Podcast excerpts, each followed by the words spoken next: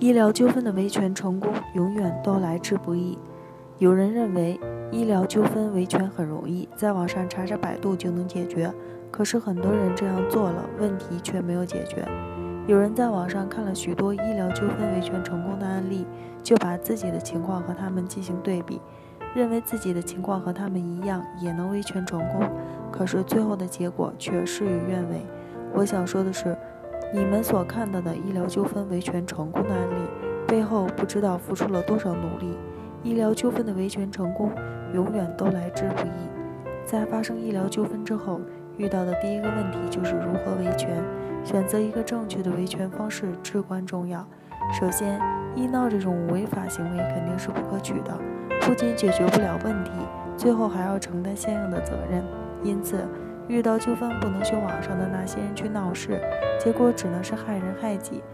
正常情况下，遇到医疗纠纷一般有三种解决途径：一是自行与医院协商和解；二是在医疗委的主持下进行调解；三是去人民法院起诉。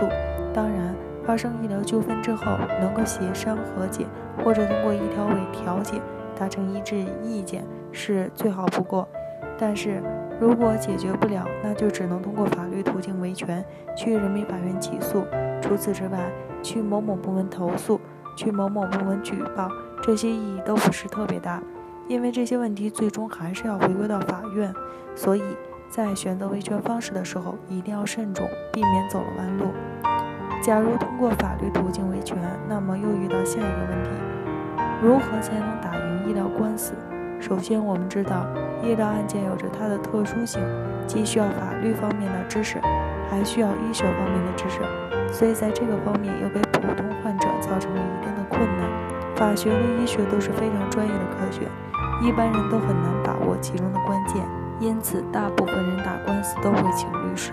但是即使请了律师，也只能帮他们解决法律层面的问题，对于医学层面的问题，律师也很难解决。然而，我们知道，对于医疗案件，医院方面没有过错，医院方面的过错和患者最后的损害结果之间没有因果，有没有因果关系，这些问题都至关重要。但是，恰恰这些问题又涉及到非常专业的医学知识，只有专业的医学专家对病例进行分析之后，才能得出结论。因此，对于患者来说，如果想要更好的维权成功，医学专家的帮助也是必不可少的。综上，遇到医疗纠纷，我们建议这样一个处理程序：首先，我们需要知道医院在诊疗过程中是否存在问题。这时，我们需要请相关领域的医学专家对患者的病例进行全方位的分析评估，从此来判断医院大致的过错和与患者损害结果之间的因果关系。然后，我们再根据医学专家的分析。选择维权方式，如果分析出医院的责任比较大，可以先和医院进行协商；如果协商不成，那么就只能去法院起诉，通过法律途径维权。